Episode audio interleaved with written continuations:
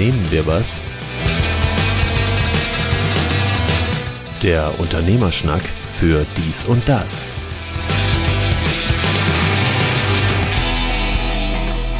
Herzlich willkommen zur Unternehmen wir was, dem Unternehmen. Nochmal. Herzlich willkommen zum Unter. Das läuft. Wir nehmen einfach den vom ersten Teil und. Genau. Also, unternehmen wir was, der Unternehmerschnack für dies und das. Meine Güte, warum ist das so schwer? Vielleicht liegt es daran, dass heute Donnerstag ist und wir für den Sonntag schon aufnehmen. Warum? Weil Markus schuld ist, weil der am Sonntag keine Zeit hat. So ist das. Ja. Böse, böse. Urlaub Trotzdem- geht vor. Trotzdem sehe ich, du hast einen Bademantel an. Hm. Warum das? Tja, da war ja irgendwie letztes Mal so abgemacht, ne? Dass wir Stimmt, das zukünftig im Bademantel aufnehmen. Und ich habe mir gedacht, wenn schon, denn schon, schaff mal einen an. Macht, macht Sinn. Ich habe ja natürlich, um meinem Ruf gerecht zu werden, auch wieder meinen Bademantel an, obwohl ich heute Morgen schon unterwegs war, businessmäßig, aber äh, gut, wir haben immer noch morgen, aber ich dachte, wenn ich schon wieder zu Hause bin, dann sofort wieder den Bademantel anziehen, das ist doch sehr angenehm. Aber du hattest vorher noch gar keinen Bademantel, habe ich Nö. gehört. Nö. Hat ja das Hotel meistens, ne? Und zu Hause? Nö. Da komme ich ja gar nicht. Ich habe ich hab ja nicht so viel Zeit wie du, ne? Ich, äh, ganz oh. Sauna und Badewanne und an die Badewanne habt ihr ja gar nicht, ne? Ach Mist. Ah, doch, haben wir auch, aber Ach, da habe ich gar nicht in Erinnerung. ach so, so sind wir, sind wir also schon, schon, schon so weit. Na gut. Ja, aber ich stelle fest, du siehst sehr gut aus. Du hast jetzt, also ich finde, du hast die ideale Optik für einen Podcast. Ja, ich sehe ja nix. Wenn du Eben. das sagst. Also bevor wir das auf YouTube machen, müssen wir wirklich nochmal drüber nachdenken. Aber warum nicht? Das ist, bei YouTube gibt es auch andere Unfälle zu sehen. Also von daher ist das. Oh, jetzt wird's hart. Ja, ja, lebe ich mit. Wir müssen so ein bisschen was äh, aufarbeiten, was mir einfiel. Wir hatten, ich weiß gar nicht mehr in welcher Sendung. Es geht jetzt schon so weit, dass ich schon nicht mehr weiß, was wir in welcher Sendung hatten, obwohl wir jetzt erst in Sendung 4 sind. Wir haben ja mal über mögliche Büroräume und Nicht-Büroräume gesprochen und Ja. äh, du erzähltest ja was von sogenannten Coworking Space, äh, den man sich anmieten kann. Ich habe jetzt mal das andere Beispiel gesehen. Ich bin ja ab und zu mal bei McDonald's bei den goldenen Bögen. Oho. Ja, und äh, vorzugsweise mittags, weil ich dann zwischen zwei Seminareinheiten sehr oft wenig Zeit habe und da hat man halt schnell warmes Essen.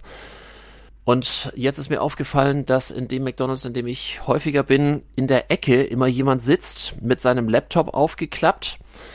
Das ist ja noch nicht schlimm, das sieht man da häufiger. Dann hat er so einen großen, fetten Gaming-Kopfhörer mit Head, also mit, mit Mikrofon davor. Dann hat er, der scheint mit dem Motorrad zu kommen, also er hat so einen, seinen Helm dabei, dann hat er einen Rucksack dabei, Jacke dabei, die packt er auf den Nebentisch, damit sich an den Nebentisch keiner setzen kann, damit man ihm wahrscheinlich nicht zuhören kann. Und dann telefoniert er, Voice over IP, über das WLAN-Netz von McDonald's und sitzt Okay. da stundenlang und äh, das Einzige, was er sich dort bestellt hat, zumindest das Einzige, was ich dort sehe, ist eine Tasse Kaffee. Ja, das äh, ist ein günstiges Büro. ich, ich habe so überlegt, finde ich das jetzt unternehmerisch, kaufmännisch geschickt oder armselig? Ich bin so hin und her gerissen. Wenn er da täglich sitzt, ja, dann ist das schon. Ja, warum sitzt er denn da? Also, warum da? Ich meine, Das ist ja genau diese Überlegung, die ich dabei. Ist der vielleicht einfach nur stumpf zu Hause rausgeflogen, weil, keine Ahnung, fremdgegangen und Frau hat gesagt, sieh zu, dass du Land gewinnst und das ist jetzt seine neue Arbeitsstelle.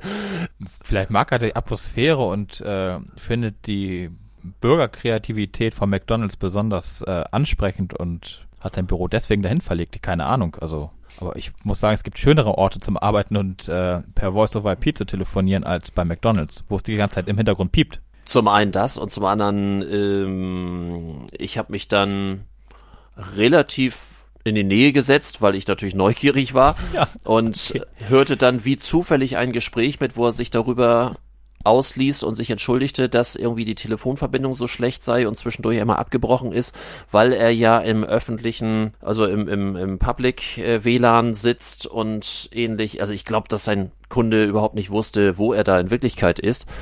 Es klang für mich nicht besonders geplant, sondern eher also je länger ich drüber nachdenke, ich bin, glaube ich, eher bei der Variante armselig. Und ähm, seit wann macht er das? Also wann beobachtest du den da? Ich habe den jetzt im Mai, ja genau, im Mai habe ich den jetzt schon viermal dort gesehen. Okay.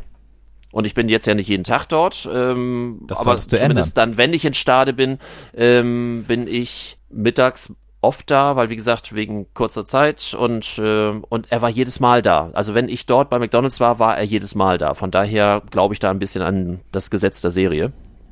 Okay. Aber vielleicht macht Die er auch Mitarbeiter Mittag. scheinen das, da- ja, die Mitarbeiter scheinen das da ja auch zu wollen. Also es sieht auch eher aus, als wenn er sich das da ein bisschen häuslich eingerichtet hätte. Und das Einzige, was wie gesagt da war, war die Tasse Kaffee. Aha. Ich stelle ich stell mir vor, wenn das so Schule macht. Ich weiß, dass es so in Großstädten, äh, ich sehe das in Berlin manchmal auch, dass da auch keine Coworking-Plätze genommen werden, sondern sobald ein Café irgendwie WLAN hat, Mhm. öffentliches WLAN, plötzlich sitzen sie da alle mit ihren MacBooks und iPads und arbeiten und arbeiten und arbeiten und halten sich an einer Tasse Kaffee fest. Ich glaube, das ist so die Kehrseite des Servicegedankens, wenn das WLAN da ist. Ich bin ja grundsätzlich ein Fan davon, dass überall ein öffentliches WLAN auch vorhanden ist. Ich glaube, das ist auch zeitgemäß. Aber ich glaube, das, was man einerseits will, die Leute möglichst lange da zu behalten und die Tatsache, dass einige das so ausnutzen, dass sie ihren gesamten Job dort machen, also von, keine Ahnung, setzen sich um morgens neun rein und gehen abends um 16 Uhr raus und haben dann maximal irgendwie einen Kaffee und ein Sandwich dort verspeist. Ich glaube, das ist die Zukunft eines Lokals, also das ist nicht die Zukunft eines Lokals. Nee, das stimmt, wobei ich mm, will mich da gar nicht so weit aus dem Fenster lehnen. Ich weiß nicht, damals oder vor, vor ein paar Jahren gab es in Hamburg ja noch dieses Pluto. Das, was äh, ja quasi eure Empfehlung mal irgendwann war. Mhm. Das, das wurde ja irgendwann, ich habe ja irgendwann das WLAN gehabt, das WLAN-Passwort. Das war zeitweise auch mein zweites Büro. Ähm, als ich damals hatte ich noch ein, ähm, ja, habe ich umstrukturiert und ein paar Planungen gehabt und äh, habe mich dort mit einem regelmäßig getroffen, durfte auch morgens schon vor den Öffnungszeiten ähm, sozusagen mein Büro aufschlagen. Hattest du, hattest du schon Schlüssel, oder? Nee, den Schlüssel hatte ich nicht, aber ähm, die ähm, Restaurantleiterin, die war morgens schon früher da, natürlich als das Geschäft öffnete. Und äh, ich hatte das Agreement mit dem Geschäftsführer, dass ich äh, schon früher kommen konnte. Da haben wir auch viel, gut, da haben wir aber auch dann wirklich gegessen und getrunken und nicht nur einen Kaffee uns irgendwie von morgens bis mittags dann da irgendwie äh, äh, in die Länge gezogen. Und du hast auch Aber- bezahlt. Ja, natürlich, klar, ich habe natürlich bezahlt, ähm, aber das war schon so, dass das natürlich in dieser Phase unser zweites Zuhause war und da waren wir mit Sicherheit, also zwei, dreimal die Woche über einen längeren Zeitraum. Mhm. Ähm, und, äh, gut, ich, aber ich sehe es ja auch ganz oft, wenn du in Hamburg ähm, äh, die Mönckebergstraße, da gibt's ja nun inzwischen auch Starbucks, ähm, direkt da ähm, Spitalerstraße, Mönckebergstraße. Und ähm, da ist ja quasi auch, ich glaube, von vielen äh, das zweite Büro. Ja. Ne? Also ist jetzt nicht so untypisch in dem Fall. Wobei ich, wie gesagt, sagen muss, äh, dass äh, das Pluto war ein sehr ruhiges, sehr loungiges äh, Restaurant und nicht McDonalds, wo irgendwie im Hintergrund äh, Die ja, Fritteusen piepen. die Fritteusen piepen und der normale hektische Alltag stattfand. Das war so im Großen und Ganzen sehr, sehr ruhig im Verhältnis zu McDonalds und ähm, Starbucks, da brauchen wir auch nicht drüber reden, ist auch nicht viel besser als Mac ist, also insofern, ähm, aber gut, äh, du, wer weiß, warum er da sitzt, vielleicht verbringt er auch einfach nur seine Mittagspause dort und du hast das Glück, dass du zur gleichen Zeit wie er Mittag machst äh, und er kriegt einfach keinen Feierabend, das könnte natürlich auch sein. Wobei ich mir denke, wenn das seine Mittagspause sein sollte mit einem Gaming-Kopfhörer und irgendwelche Mails Ah, verschicken okay. und dann irgendwie telefonieren. Ich habe Ihnen gerade die Mail geschickt, machen Sie sich keine Gedanken, dass da oben zweite Erinnerung au- steht von der im Betreff und das ist so in Ordnung und hey, also der war da voll businessmäßig bei. Okay. Und äh, also wenn das sein Mittagessen ist, fröhlich ein Herzinfarkt. Das Frag ihn doch mal. Setz dich da mal dahin und sag mal, Mann, du bist Unternehmensberater und du könntest ihm zu einem Büro beraten. Du wirst lachen, ich habe kurz überlegt, ob ich ihn anspreche, aber im nächsten Mal vielleicht dann doch unpassend. Aber wenn ich ihn noch ein paar Mal sehe, äh, dann ist er fällig, natürlich. Das Ah. lasse ich mir auch nicht nehmen. Logisch. Nee, das würde mich, glaube ich, auch interessieren. Ich glaube, da wäre ich dann auch zu ähm, neugierig oder zu gespannt, was er für ein Business macht und warum er das Business bei McDonalds auslebt. Ja, wie gesagt, ich äh, würde mich mal interessieren, wenn du ihn also noch des Öfteren siehst, sag mal Bescheid, äh, was er da so wirklich treibt. Ich habe mir übrigens gerade mal so ein bisschen die Zahlen von unserem Podcast reingepfiffen. Wir sind tatsächlich schon bei äh, weit über 100 Zuhörern. Ach was. Ja, du, Mann. dritte Folge und dafür, dass wir nun irgendwie keine professionelle Werbung machen, finde ich das schon schön. Wir werden noch berühmt. Ich, der, du, aber der Druck wächst natürlich. Ja, der Druck wächst natürlich auch, je, wenn man so sich bewusst wird, dass man dann doch schon mehr als eine Handvoll Zuhörer hat, denkt man ja auch irgendwie, na ja, jeder andere wird darüber lachen, aber ich finde das zumindest für ein Hobby eine hübsche Reichweite. Ja, das stimmt. Ich weiß nicht, wie es dir so geht. Also ich finde es schon sehr spannend, allein der Unterschied, wenn ich mir die erste Folge von uns anhöre, die ja nun wirklich, ich drück mal auf Aufnahme und los geht's. Und äh, gut, jetzt läuft's genauso, ich drücke auf Aufnahme und los geht's. Aber also was es mit mir gemacht hat, wenn man sich selber nochmal abhört, ich rede ja nun sehr viel und sehr lange und sehr oft und das gehört ja auch zu meinem Job, manchmal auch zu viel und zu lange und zu oft. Aber wenn man die wenn man sich danach nochmal hört und auch so, welchen Sprachrhythmus man hat, welche Angewohnheiten man hat, welche, ich versuche das Wort Macken zu, verwenden, äh, zu vermeiden. Ja. So, und wenn man das dann nochmal wieder hört, das macht eine ganze Menge mit einem. Also, ich bin dabei auf den Trichter gekommen, viel mehr Leute sollten einfach mal so spaßeshalber, ja, es muss nicht gleich ein Podcast sein, obwohl ein Podcast sicherlich äh, da auch hilft, äh, aber sich mal selber aufnehmen und selber abhören. Und Podcast hat natürlich dann auch immer einen schönen Grund, weil dann macht man das nicht umsonst, weil wie kommt man sonst auf den Gedanken, sich so aufzunehmen? Oh, Das wobei- so für, für die Persönlichkeitsbildung finde ich das so ganz schick. das, das auf jeden Fall, aber wenn ich so zurückdenke, so in die Kindheit, da gab es ja noch Kassetten, ja, wird wahrscheinlich Ja. keiner mehr kennen von denen, die uns zuhören. Und da konnte man sich auch selber aufnehmen. also, ähm, ich weiß nicht, wer sich das nachher angetan hat, sich das anzuhören, aber ja, ich weiß durchaus, ähm, da gab es hier eine andere Kassette, wo man sich selbst aufgenommen hat. Bei Facebook gibt's ja regelmäßig diesen Post, wo diese Kompaktkassette und der Bleistift daneben liegt. Ach so, ja. Und dann die Frage, wer weiß noch, wie diese Teile zusammengehören. Ja, genau. Ja, ja, aber gut, war bei mir ja auch schon, ich sag mal, das Ende der, der Ära Kassette. Also da kam ja schon die CD dann irgendwann. Als Eigentümer eines Studios stelle ich ja auch immer wieder fest, dass viele Leute, sobald sie hören, dass ich was mit Aufnahmen zu tun habe, ja sofort auch immer in diesen Horror verfallen. Oh Gott, ich mag mich nicht selber hören. Äh, ja. Ja, wobei es geht mir ähnlich. Also, also ich höre mir das ja danach auch nochmal irgendwann an. Und äh, sich dann selber zu hören, war am Anfang auch sehr schräg. Befremdlich? ja, befremdlich, fremdschämend, keine Ahnung. Ähm, aber inzwischen geht das. Man überlebt das. den meisten geht's ja auch so, weil wenn man sich selber hört, ist es ja oft zum Beispiel, wenn man sich mit dem Smartphone heutzutage aufnimmt, weil das ist ja die klassische Ja. Aufnahmevariante. So, und ähm, da ist ja ein Mikrofon drin, das ist ungefähr so groß wie eine Bleistiftspitze. Mhm. So, und aus einem so kleinen Mikrofon kann natürlich kein großer Ton kommen. Und wenn man sich abhört, dann hört man sich über die Lautsprecher des Smartphones Ja. ab. Diese Lautsprecher sind kleiner als ein Fingernagel. Und auch da kann kein großer Ton rauskommen. Die Älteren von uns, also auch ich, haben schon immer diesen Horror gehabt, wenn der Anrufbeantworter anspringt. Ne? Bitte, bitte sprechen Sie nach dem Piep. Und dann haben viele wieder aufgelegt, weil sie dann A, eine Sprechblockade hatten und B, sagt, oh, ich klinge immer so furchtbar und ich will das nicht, oh, das ist ganz schrecklich.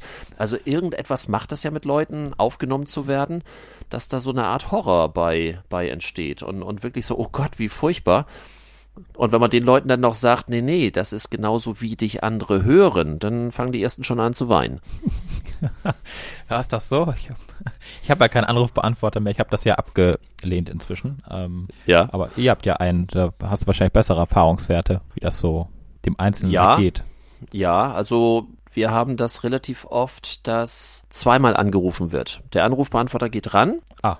der Text spult dort ab, Mhm. dann wird aufgelegt Mhm.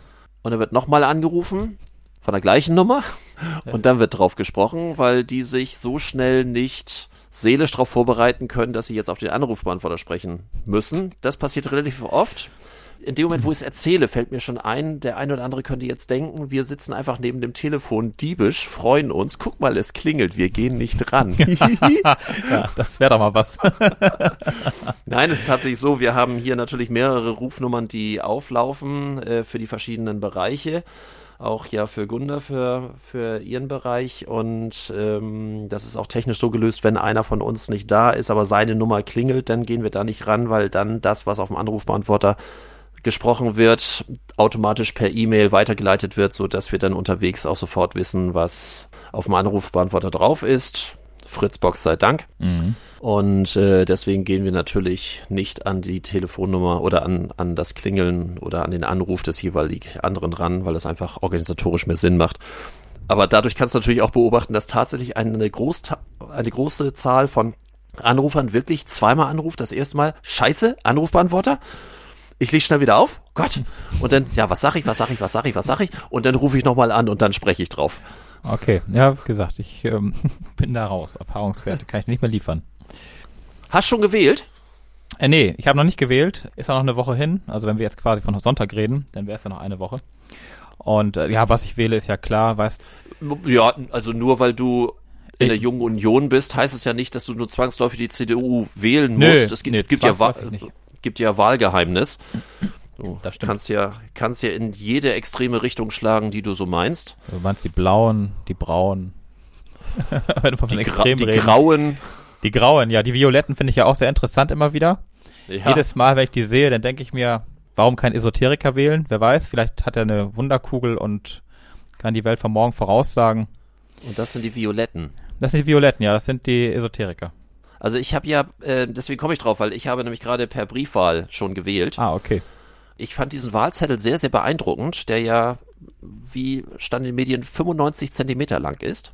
Oh, okay, das äh, habe ich noch nicht gelesen und gehört, aber ja, okay. Und es fast ein Problem gewesen wäre, weil wohl drucktechnisch es ein Problem gibt, ich glaube eher vom Umschlag her ein Problem gibt, äh, für Wahlzettel, die über einen Meter lang sind. Ah, okay. Also mehr Parteien hätten es dann auch nicht sein dürfen. 95 Zentimeter, das ist natürlich eine Hausnummer. Ich meine, der bei der Bundestagswahl oder beziehungsweise für die normale Landtagswahl. Der war schon sportlich, ne? Der ist ja, schon sportlich, aber wenn äh, wir jetzt auch noch, also noch mehr Parteien haben für die Europawahl, pff, ja, gut. Und Dann also den durchzulesen war schon witzig, weil da wirklich Namen, Parteien, die ich so noch nicht gehört habe. Aber ich habe natürlich wieder vorher den Wahlomaten gemacht. Ah, den habe ich auch gerade neulich gemacht mit der Familie. Mhm. Und du hast dem Rest dann gesagt, was sie dann wählen sollen, oder? nee, das, das Problem in der Familie hier ist ja, äh, ich bin ja quasi Außenseiter. Das sind ja alles so Sozialdemokraten hier. Ja, da. V vom Herzen her oder auch vom Inhalt? Äh, sowohl als auch. Okay, weil das eine hat ja mit dem anderen oft nichts Na, zu tun. nichts zu tun, das stimmt. Ich habe das mal, ich komme nur drauf, ich habe das mal mit, mit einem sehr guten Freund von mir gemacht, der auch, ja, traditionell eher ja SPD-Wähler oder dann auch mal Grüne, je nachdem, was so gerade Anlag war. Mhm. Und das war vor der oh, letzten oder vorletzten Bundestagswahl, weiß ich nicht. Und Wahlomaten gibt's ja auch noch nicht ewig. Nee. Ich glaube so irgendwie zehn. Ich finde übrigens, ich bin ein großer Fan davon weil viele Leute ja nun politisch quasi gar keine Vorbildung haben und ja. dort wirklich auf wenige Kernaussagen, die ja auch manchmal sehr schräge sind, mhm. auch ja, also so einige Fragen von absolut keine Ahnung, auch für jemanden wie mich, der sich zumindest für einigermaßen interessiert hält, bis hin zu völlig platten Fragen, wo ich so denke, das muss doch klar sein, aber vielleicht ist es einigen auch nicht wirklich klar. Mhm. So, mit dem bin ich dann auch mal diese Fragen durchgegangen und der hinterher, also er, er redet sowieso nicht so viel, aber danach hat er gar nichts mehr gesagt. Das Ergebnis war nämlich, der ist politisch so konservativ. Ach. Aber so konservativ. Also mehr CDU, FDP ging gar nicht als er und kenne ich. Der guckte mich an, so wie, ja, du hast die Fragen so beantwortet, was dir wichtig ist, so und das sind die Parteien, die deine Meinung am ehesten so vertreten. Ja. Nee, nee, das kann nicht sein. Doch. der, der war völlig fertig. Ich sag, nur weil das Ergebnis so ist, heißt ja nicht, dass du die trotzdem wählen musst, aber das ist halt so. Also deswegen, das war für mich das prägendste Erlebnis, wofür dieser Wahlomat wirklich gut ist. Also ich, wie gesagt, ich bin ein großer Fan davon, weil sich äh, Leute wirklich dann alle paar Jahre einmal damit beschäftigen können, wenn sie wollen. Und das, das habe ich auch tatsächlich vor meiner Briefwahl wieder gemacht. Und ich bin's los, weil ich mache das immer gerne vorab. Das habe ich so ein bisschen von meinen Eltern übernommen. Die machen haben das auch immer im Voraus gemacht weil ich dann immer nicht so weit im Voraus planen möchte, ob ich dann wirklich genau zu dem Zeitpunkt auch da bin und Mhm. äh, ich möchte aber auch auf der anderen Seite nicht, weil ich nun irgendwie gerade an dem Tag zufälligerweise was anderes vorhabe, die Wahl verpassen. Also dafür ist mir das Ganze dann doch zu wichtig. Ja. Ich gehöre zu den Menschen, die dann das doch eher scheiße finden, wenn die sagen, ach nee, ich gehe nicht wählen, ich kann sowieso nichts ändern und ah, aber nee, da, Mhm. da, da muss ich mich dann immer sehr, sehr zurücknehmen. Äh, ja. ja, also ich hatte das Thema jetzt gerade, ich bekam das erste Mal ja drei Wahlkarten ins Haus, dadurch, dass Ja. der Groß ja nun 18 geworden ist. Und Mhm. dann sage ich, ja, sag ich, der muss ja wählen, ne? Dann guckt er mich an und sagt, muss ich wählen? ich sage, müssen musst du gar nichts, sage ich, aber macht natürlich Sinn. Und äh, ja, also ich gehe zusammen dahin, damit dann die Wahl dann auch stattfindet oder die Abgabe der Stimme stattfindet. Ähm, aber Dass das Wahllokal glaube, findet. Ja, ja, das auch. Aber ich, ich glaube halt auch tatsächlich da, dass da viele junge Leute einfach ihre, ihre Meinung auch zurücknehmen und sich mit dem Thema gar nicht so richtig befassen. Und insofern ist der Wahlomat, also gerade für diese äh, Generation oder für diese äh, Altersgruppe, äh, gar nicht so verkehrt. Also ich, ich finde das Mhm. total, total, total toll. Ich habe das jetzt auch gerade, wie gesagt, neulich gemacht. Ich hatte jetzt die Diskussion hier in der Familie auch nochmal Wahlrecht ab 16 oder Oh ja, ab 18 mhm.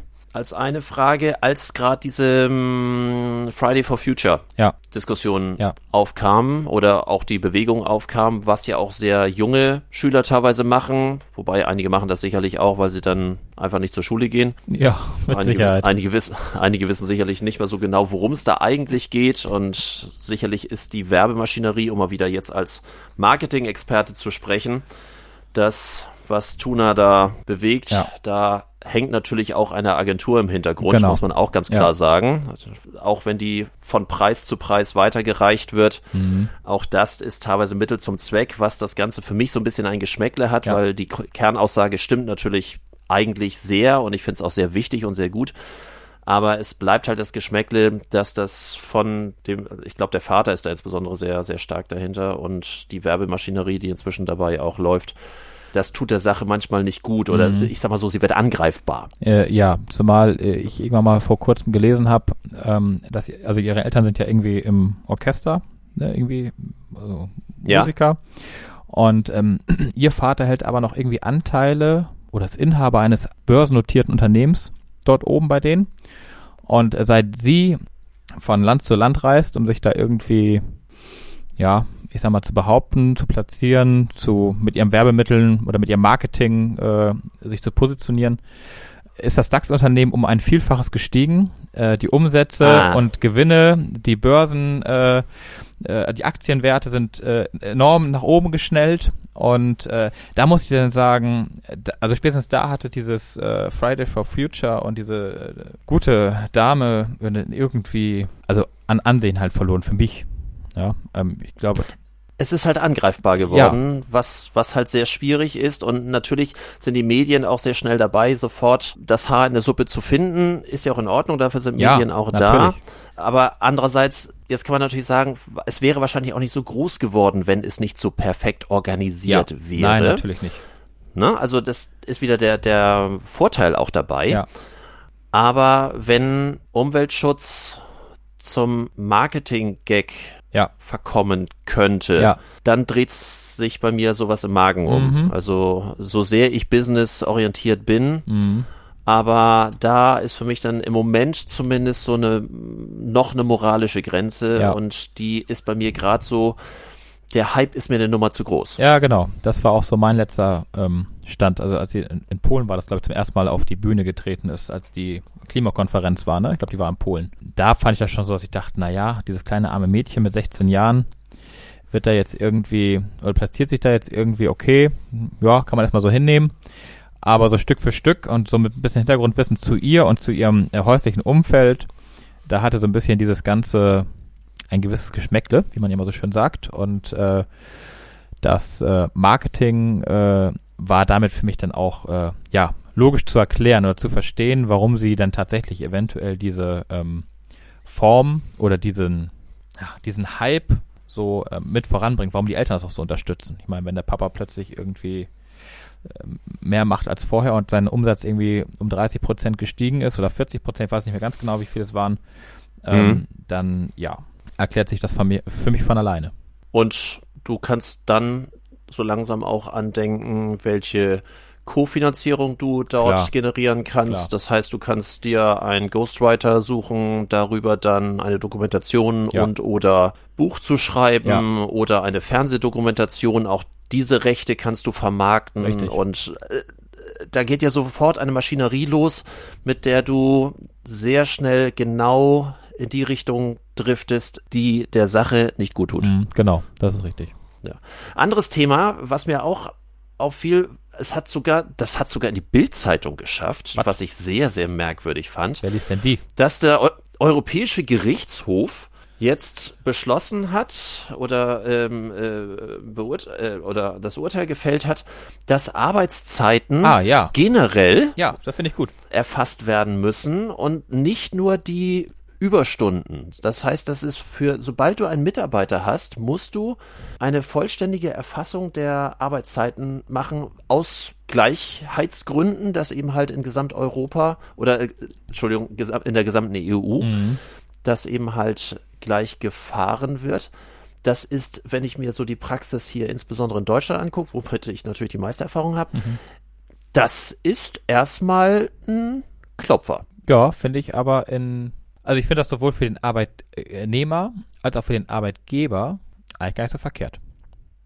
Der Arbeitnehmer Mhm. hat Kontrolle über, naja, über seine, über seine tatsächliche Arbeitszeit und über das, was er ähm, auch wirklich geleistet hat, inklusive seiner Überstunden. Und der Arbeitgeber hat in dem Fall den Vorteil, dass wenn der Arbeitnehmer nicht bei ihm mit im Hause sitzt, sondern irgendwie eine Außenstelle betreibt, das auch ein bisschen kontrollieren kann und überwachen kann, ob der seinen Arbeitsverpflichtungen auch nachkommt. Für Heimarbeit finde ich das sowieso toll, weil ich glaube, nirgendwo wird mehr gelogen als bei Heimarbeitsplätzen. Ja, auf jeden Fall. Da kennen wir, glaube ich, beide nicht näher genannte Beispiele, ja. die, ähm, wo im Namen des Homeworking Mhm. so viel Schindluder getrieben wird, das ist eher furchtbar. Aber also da, da bin ich auch absolut dabei. Aber ich sag mal so, da hätte das Unternehmen ja auch eher ein Interesse dran, das zu machen. Und das kann ja auch Teil eines Arbeitsvertrages sein. Ich genehmige dir, einen Heimarbeitsplatz zu machen, aber du hast die und die Kontrollauflage, die musst du dann halt erfüllen. Das kann ich alles verstehen. Aber das, der EuGH jetzt sagt, nein, es muss generell von jedem Mitarbeiter komplett erfasst werden. Die erste Frage, die sich bei mir immer stellt und wo ich oft auch richt richtig Gegenwind erfahre, ist, wo wird eigentlich die Arbeitszeit erfasst? Mm, ja. Nehmen wir mal den Klassiker. Wir sind hier ja nun Airbus-Land. Ja. Airbus ist groß. So, und wenn du dann vorne an das Werktor rangehst und dort das erste Mal deine Magnetkarte durchziehst und du erfasst bist, heißt es ja noch nicht, dass du arbeitest. Äh, nee. Und wenn wir jetzt mal ganz ehrlich sind, ich will da niemandem zu nahe treten, aber der Weg von der Erfassung, dass du deinen Dienst angetreten hast, zu dem eigentlichen Zeitpunkt, wo du deinen Arbeitsplatz erreicht hast und dich eingerichtet hast und die Jacke weggehängt hast und dir den ersten Kaffee Ja. geholt hast, dann nochmal kurz besprochen hast, was denn so gestern Abend bei YouTube Interessantes war und so weiter und so fort, um dann tatsächlich den ersten Vorgang mal abzuarbeiten. Das kann schon eine sportliche Länge haben. Ja. Und ich bin ja generell ein Fan davon, dass eine Arbeitszeiterfassung am Arbeitsplatz selbst stattfindet. Was aber auch ein nicht eindeutig geregeltes Thema ist in der Gerichtsbarkeit. Ja. Wenn zum Beispiel, bleiben wir beim Computerarbeitsplatz, dass du erst, wenn du an deinem Arbeitsplatz bist, wenn du deinen Rechner angeschaltet hast und dich an deinem Rechner anmeldest, dass dann deine Arbeitszeit beginnt, das finde ich fair. Gut, nun spricht auch wieder Mm, okay. der ja, ja. Taschenrechner in mir. Aber da es ja sowieso prinzipiell eine unentgeltliche Arbeitsvor- oder Nachbereitung von mindestens 20 Minuten pro Tag gibt, die wie gesagt nicht von dem Arbeitgeber bezahlt werden muss für die Einrichtung oder Ja. ähm, äh, ja für die Einrichtung des Arbeitsplatzes stattfindet. Das will ja immer keiner hören. Das ist ja so ein Bad-Thema und damit mache ich mich auch nicht sehr beliebt Nee.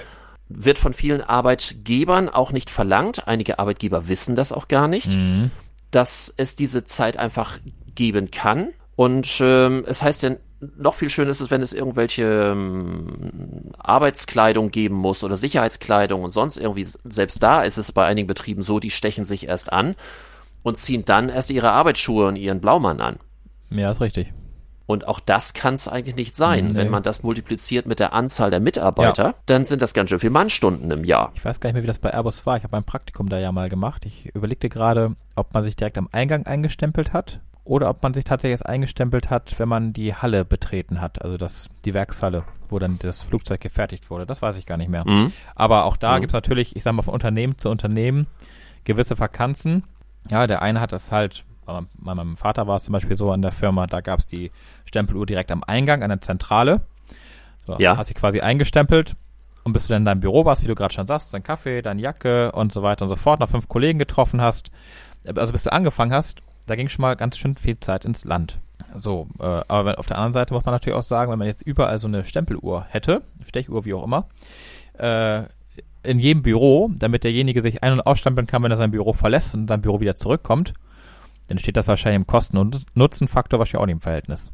Wobei diese Terminals im Zeitalter von Ja. WLAN ist das alles kein Problem mehr. Das ist alles sehr einfach zu machen. Das kann über die gleichen Transponder, mit denen du die Tür aufschließt, inzwischen gemacht werden. Okay. Ich gehe sogar noch, ich gehe sogar noch einen Schritt weiter. Warum sind keine Erfassungsterminals vor der Teeküche? Warum sind keine Erfassungsterminals vor der Toilette?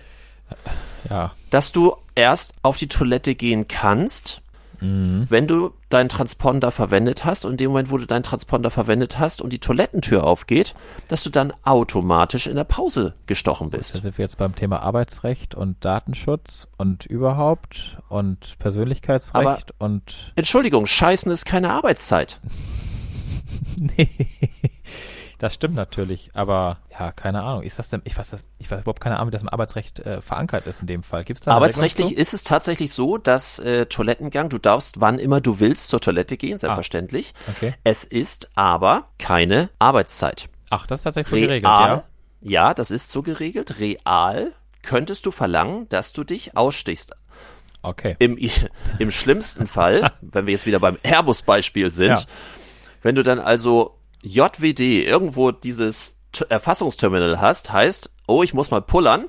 Also laufe ich jetzt los zum Erfassungsterminal, Mhm. bin dann irgendwie zehn Minuten unterwegs zum Erfassungsterminal, stech mich dort aus, gehe dann auf Toilette, wo auch immer dann die Toilette ist, gehe dann wieder zurück zum Erfassungsterminal, steche mich dann wieder an und gehe dann zu meinem Arbeitsplatz. Wo, wobei ich sagen muss, ähm, Dass da natürlich dann der Aber- Chef eher sagt, sieh zu, dass du pullern gehst und komm schnell wieder, das ist wirtschaftlicher als alles andere. ja, Sobald du natürlich die Erfassungsterminals an die Arbeitsplätze bringst, wird die Diskussion nochmal eine ganz andere. klar, das ist Ich, könnt, ich könnte mich noch unbeliebter machen und von den 100 Zuhörern, die wir haben, wahrscheinlich jetzt mindestens 40 verlieren, wenn ich sage, jede einzelne gottverdammte Rauchpause Ja. ist eine Rauchpause und keine Raucharbeitszeit. Ja, gut, in dem Punkt muss ich natürlich sagen, äh, zwischen Raucher und Nichtraucher ist das natürlich auch ungerecht verteilt. Also du müsstest, äh, du müsstest quasi Raucher werden, um mehr Freizeit bei der Arbeit zu haben, die bezahlt wird. Richtig. Wir Ja. reden über mindestens sieben vollständige Arbeitstage pro Jahr. Sieben. Ja, das ist viel auf die Masse gesehen. Bei Airbus jetzt zum Beispiel, wobei ich sagen muss, Airbus ist halt wirklich auch ein blödes Beispiel. Also ich erinnere mich halt an mein Praktikum und man begann morgens um sieben sich einzustempeln. Dann gab es eine Kaffeepause um neun, dann gab es eine pa Kaffeepause um elf. Um halb eins wurde, äh, wurde Mittag gegessen und um halb drei ging man nach Hause. Äh, und äh, die beiden Kaffeepausen. Wurde, wurde, auch mal, wurde auch mal Flugzeug gebaut? Äh, Ja, ja, wurde auch, glaube ich. ich hab, ich glaube ja. Aber Der, A3, der A380, den braucht man nicht mehr so viel. Ne? den brauchen wir jetzt nicht mehr so viel. Nee, ich war, ich war damals in der Fertigung vom A3, weiß ich gar nicht, was das war, irgendwas Kleines. Und ähm, nee, wie gesagt, da gab es also zwei Kaffeepausen und diese Kaffeepausen, also ich kann mich nicht daran erinnern, dass sie sich vorher ausgestempelt haben. Im Leben nicht. Die Mittagspause wurde ausgestempelt, weil wenn man die Halle verlassen hat, und so muss es eigentlich auch so gewesen sein, dass man an der Halle sich ein- und ausgestempelt hat, ähm, dann hat man halt wirklich sich ausgestempelt für die Zeit. Aber die Kaffee, oder der Aufenthaltsraum, der Kaffeeraum bei Airbus in diesem, in diesem Werk, in der Halle, der war irgendwie eine Treppe rauf im gleichen Gebäude und äh, da wurde dann einfach mal Kaffee getrunken. Ich glaube, da durfte man sogar noch drin rauchen, wenn ich mich da recht erinnere. Aber Äh, früher, früher waren die Aufenthaltsräume die größten Passivraucherhöllen ever. ja, mit Sicherheit. Ja, mit Sicherheit. Die gab es da garantiert. Aber daran erinnere ich mich nicht mehr so richtig, wie das war. Aber ich könnte mir vorstellen, dass es noch so gewesen ist. Aber ja, wie gesagt, ich, ich glaube, dass es gewisse Vorteile hat mit dieser Stempeluhr oder dem, der, der Stechuhr oder wie auch immer. Die Frage ist halt, welches System eignet sich da, um am genauesten zu sein? Und äh, welches System ist das, was ich am wenigsten oder am schlechtesten manipulieren kann? Na, Transponder bei einer Tür, das kann ich, das kann ich eigentlich nicht äh, umgehen. Da komme ich ja nicht raus, nicht Nee. rein.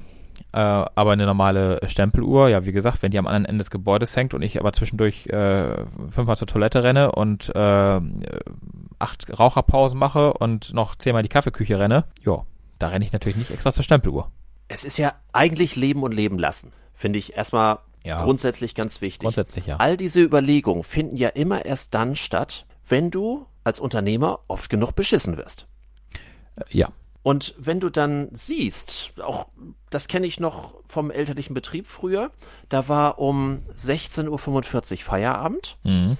Das heißt, spätestens um 16.15 Uhr ging die Wasserrechnung hoch, Ja. Weil dann die Kaffeebecher abgewaschen wurden, der Klogang und Hände waschen und nochmal die Kaffeekanne auswaschen und so weiter und so fort. Alles, was dazugehörte, damit man dann rechtzeitig irgendwann wieder zurück war, um die Jacke dann schon mal bereit zu halten. Ja. Die hat man dann hinten schon mal auf die Rücklehne gehängt. Genau. Dann hat man angefangen, so irgendwie die Sachen beiseite zu packen und den Rechner rechtzeitig runterzufahren, so dass man dann punktgenau 1645 irgendwie runterrennen konnte zur Stechuhr und dort sich ausgepiekt hat. Auch das kann es nicht sein. Dann Nee. haben wir irgendwann so ein paar Internas, dann haben wir in der gesamten Verwaltung die Türen ausgetauscht gegen Glastüren Mhm. So dass man dann zumindest irgendwie den Eindruck hatte, man ist jetzt nicht so ganz ohne Beobachtung, dass es ein bisschen auffällt und dann sind wir als Chefs dann halt auch da so längs gelaufen zu der Zeit. Das hat eine Weile gewirkt. Mhm. Auch da war dann ein gewisser Gewöhnungseffekt und dann war das wieder mit der Wasserrechnung rechtzeitig. Mhm. Dann habe ich das gemacht, was für mich dann der sinnvollste ähm, oder die sinnvollste Überlegung war, indem ich dann angefangen habe, Besprechungen zu organisieren zum Ende der Arbeitszeit. Dass ich dann so. Besprechungen gemacht habe, Ja. was die dann für den nächsten Tag entsprechend vorhatten. Das heißt, ich habe von 16 Uhr bis 16.45 Uhr zum Beispiel eine Auftragsbearbeitungs- und Kundendienst, also Reklamationsbesprechung gehalten. Das heißt, so, dort wurden die Arbeitsaufträge für den Folgetag entsprechend durchdiskutiert, was macht man, wie macht man das und so weiter. Aber die wussten genau, sie kommen auf keinen Fall vorher raus. Das war ein paar Minuten vor Feierabend, dann jeweils habe ich das so getimt, dass ein paar Minuten vor Feierabend dann auch genau Besprechungsende war. Jetzt gehe ich mal davon aus, dass der eine oder andere Hörer jetzt auch wieder sagt, was für eine Drecksau. Äh, ja. Aber hat das gewirkt? Oder haben die dann um äh, halb vier angefangen, ihre Kaffeetassen auszuwaschen und äh, ihre Jacke schon mal vorher dahin zu Nein, hängen? nein das, das, das konnten sie ja nicht, weil sie entsprechend bei mir dann im Büro sind und oder im Konferenzraum, wo wir uns dann getroffen haben. Die wussten halt, dass dann am Schluss eine Besprechung ist. Natürlich Mit Kaffee. auch äh, selbstverständlich, also ich finde, das gehört dazu. Also von mir aus packe ich da auch noch irgendwie, keine Ahnung, Laugenkonfekt Nee, und nee, frag nur, Also weil sonst hätten sie ja vorher die Tasse aus, äh, auswaschen können, bevor sie in den Konferenzraum gehen. Das meine ich. Ach ja, ja, ja, nee, nee, nee, nee. Also äh, das, das haben sie dann wirklich, wobei zu dem damaligen Zeitpunkt haben wir schon Geschirr, Geschirrspüler, das heißt in der Teeküche, das heißt, die brauchen den nur noch in, in den Geschirrspüler packen. Okay. Und der Konferenzraum war auch vis-à-vis zum zur Teeküche. Von daher, das war dann sehr, sehr charmant für die, aber auch da haben die sich den veränderten Bedingungen angepasst. Die haben dann vorher schon ihre Jacke bereitgelegt und haben vorher schon ihren Rechner runtergefahren. Das heißt, die mussten dann aus dem Konferenzraum nur noch kurz mit ihrer Tasse in die Teeküche. Das war wie so, ein, wie so eine Wie so, Entenfamilie. ich wollte gerade sagen, Ameisenhaufen. Genau, so wie die Lemminge. All, alle aus der aus dem Seminarraum raus in die Teeküche. Äh, alle die, die die Kaffeebecher dann sofort in den Geschirrspüler, Klapp hoch, sofort in ihr Büro, Jacke angezogen, raus. Tja. Aber die Arbeitszeit effektiv genutzt, würde ich sagen. Die letzte Absolut. Dreiviertelstunde. Da konnte ich auch nichts sagen. Also das das hat mich dann auch eher amüsiert. Okay. Man muss halt damit leben. Aber es, man macht all diese Regelungen, weil man irgendwo von einigen wenigen beschissen wird. Ja, ja. Sind, ich wollte gerade sagen, es sind ja auch nicht immer alle, die es dann tun. Das Ganz wenige.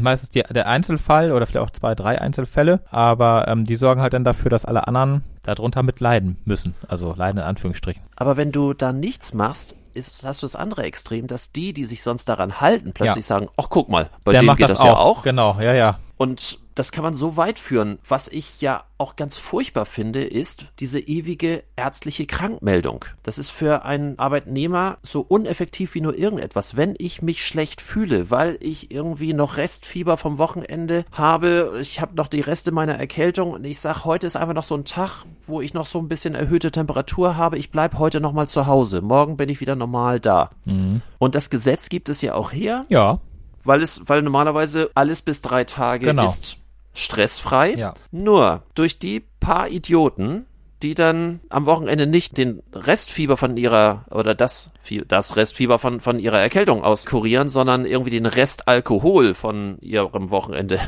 auskurieren, also irgendwie nicht rechtzeitig aufgehört haben zu trinken und das irgendwie zwei, drei Montage hintereinander machen und nicht zum Arzt müssen, also nicht diesen erhöhten Druck haben, sondern einfach nicht da sind. Da leiden die Kollegen drunter, da leidet der Chef drunter, da leiden alle drunter. Ja. Und daraus kommt dann diese völlig bescheuerte Regelung, dass in fast jedem Betrieb ab dem ersten Tag fehlen, Ja. du sofort zum Arzt rennen musst, in diese bescheuerten Wartezimmer, wo du dir mehr Bakterien und Viren einfängst, als du vorher schon hattest, dir diesen gelben Urlaubszettel, äh, Entschuldigung, die, die Arbeitsunfähigkeitsbescheinigung äh, abholen musst. Einfach weil so ein paar Idioten es nicht gebacken kriegen, einfach mal ganz ehrlich zu sagen, ich bleib heute zu Hause, komm morgen wieder. Es würden alle besser leben dabei. Nein, so ein paar Idioten machen unser gesamtes System irgendwie, Ja. drehen das ab absurdum. Ich Ja. find's furchtbar. Ja, aber das, ähm, wie ich schon gerade sagte, das sind dann Einzelfälle und alle anderen haben dann das Nachsehen in diesem Fall. Aber ich kenne auch Betriebe, wo es wirklich so ist, also bis heute auch noch so ist, dass sie sich ab dem dritten Tag erst krank melden müssen und die ersten zwei Tage so gesehen dann Freifahrtschein sind. Ich meine, wenn das natürlich regelmäßig vorkommt, dass äh, Frau Hansen, Herr Müller oder sonst wie auch immer automatisch am äh, Montag komischerweise immer krank sind, äh, und nicht zur Arbeit kommen, okay, dann können wir natürlich mit diesen Einzelpersonen andere Regelungen treffen, aber äh, ja, ja, Einzelfall. Bedauerlicher Einzelfall. Privatgespräche am Arbeitsplatz, Telefon. Oh ja, Facebook, WhatsApp, also ganzen Social Media Geschichten, die man ja während der Arbeitszeit zwar auf dem PC manchmal ja unterbunden hat. Ich kenne viele Unternehmen, die inzwischen über ihre Firewall Facebook und so blockieren. Ja, aber das Handy ist ja trotzdem im Büro und ähm, da kann man Mhm. auch wunderbar auf Facebook und WhatsApp gucken und ähm, seine Arbeitszeit vertrödeln. Äh, und da braucht man sich gar nicht ausstempeln, können wir weil ja auch, aber, Ja. aber wir, wir, wir, wir schießen uns ja selber ins Knie. Ich wollte gerade sagen, Aber, das äh, ziehen wir von unserem eigenen Lohn dann ab. Aber in den meisten Betrieben ist das ja gang und gäbe. Und ich kenne da viele Beispiele, ähm, die ja, also während ihrer Arbeitszeit auch gerne mal andere Dinge tun. Da frage ich mich auch immer, wie die ihren, ihr Arbeitspensum schaffen. Ob die es dann einfach abgeben irgendwann und sagen, ach, das war so viel, das kann mal hier Frau, was weiß ich, wie übernehmen. Oder keine Ahnung. Ich, ja. Hast, hast du es damals mitbekommen? Das ist viele Jahre her. Da ging es ja immer darum, dieser große Kampf der öffentlichen Verwaltung von den Städten und, und Landkreisen, ob das alles über Microsoft Windows oder ob das über Linux laufen soll. Weil das ja auch erhebliche Lizenzgebühren sind. Mhm. Ja. Das war, die größte Diskussion war damals die Stadt München. Vor Okay. vielen Jahren, viele Jahre okay. her. Nee, das erinnere mich nicht. Da ging es dann darum, wenn eben halt auf so und so viel tausend Rechnern nicht Windows läuft, dann hat man halt deutlich weniger Kosten, hat natürlich ein bisschen mehr Einrichtungskosten bei Linux und ein bisschen mehr Umgewöhnung, weil oft ist ja das Thema, ich bin da nicht drauf eingewiesen worden, Ja, also kann ich das noch nicht, also muss man die Kosten wieder gegenrechnen. Ein ewiger Kampf. Wenn man nicht mehr weiter weiß, bildet man einen Arbeitskreis. Und dann wurde, ähm, wurde von der Stadt München irgendwie eine Kommission gebildet, die eben halt die Vor- und die Nachteile dann am lebenden Objekt testeten zwischen dem bekannten Windows-System, das war damals noch zu, oh, ich überlege gerade, war das überhaupt schon Windows XP? Ich meine, das Win Oh. war Windows XP oder gerade so bei, ob die Win genau, ob die Windows XP umrüsten oder ob sie dann auf Linux um, umswitchen. Da war dann bei Linux immer so eine Gegenwehr, die die nicht wirklich auch beziffern konnten. Und natürlich hat man dann auch professionell Fragen gestellt, was ist denn, wie ist denn und warum und nee und das ist nicht so, obwohl es keinen faktischen Grund gab, weil auch das Office-Paket, was es für Linux gibt, ne, damals Open Office oder ähm, heute LibreOffice, die Dinger sind gut, die sind einfach wund Ja, ja. es funktioniert, Funktioniert einfach. halt, ja. Es gab wirklich keinen praktischen Grund und dann gab es mal einen inoffiziellen Kommentar. Da hat sich jemand wohl verquatscht und der sagte, na ja, bei dem Linux, so wie das aufgesetzt wurde, weil das individuell dann äh, als die Testumgebung aufgesetzt wurde, da könnte man ja kein Solitär spielen. So. Stimmt, ja.